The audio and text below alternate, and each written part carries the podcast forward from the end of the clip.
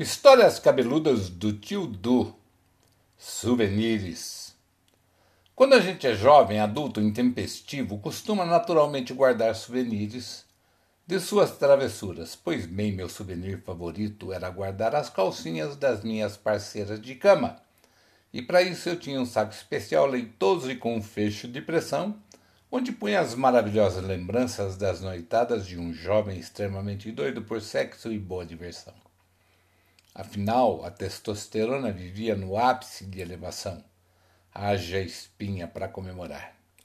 Pois bem, mas o tempo passa e vamos nos tornando mais experientes, adultos e tomamos prumo na vida. E foi assim comigo, como é com todos os jovens que entram na fase adulta.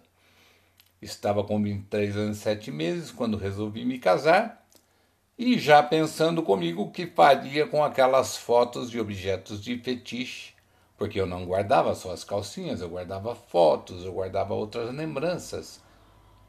E aí cheguei em casa e encontrei minha mãe sentada com os olhinhos vermelhos sobre minha cama, me olhou com aquela cara de mãe de filho macho, pegou o saquinho, olhou nos meus olhos e tascou: Você é viado, Eduardo? Caí na gargalhada e falei: Claro que não! Por quê? Só então vi nas mãos dela o meu saquinho de souvenirs e pensei comigo: Pronto, lá vem sermão. A italianinha, brava pra caramba, virou para mim e perguntou: Então o que são essas calcinhas aqui na sua gaveta? Me explica.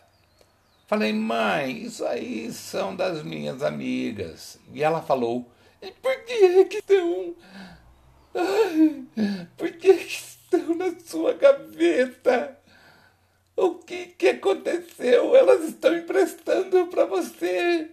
Pensei em deixar a velhinha na ignorância, mas não seria possível por causa da minha virilidade posta à prova. E confessei o delito para ela. Ela virou um bicho comigo e despencou. Que falta de respeito comigo, sua mãe. Que falta de respeito com sua mulher. Você não tem vergonha. Sabe o que eu vou fazer com isso? Falei, mãe, não. O quê? Ela respondeu, vou por fogo. Fiz de conta que estava querendo guardar aqueles souvenirs, quando na verdade a minha intenção era destruí-los, mas de uma outra forma. Mas eu não tinha coragem de fazer aquilo. Ai, e aí, sabendo que ela não desistiria da ideia, e afinal de contas eu não teria coragem de fazê-lo mesmo, fingi estar triste, não querendo que ela se desfizesse dos meus souvenirs. Não queria que ela colocasse fogo em maneira. Guarda para mim, para eu lembrar com os meus netos quando ficar velhinho, mãe. Ela levantou-se, pegou o fósforo, o álcool na cozinha, foi para o quintal e tocou fogo nas calcinhas. Opa, senti comigo um alívio.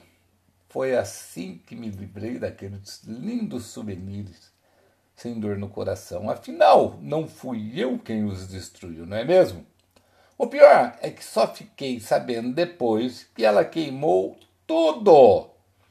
Queimou também todas as fotos das minhas ex-namoradas, mas as cartas, as bugigangas que me lembrassem alguém de antes da minha futura esposa. Mãe é mãe, mas as italianas são porretas. Histórias cabeludas do tio Du. Ria, porque rir ainda é o melhor remédio.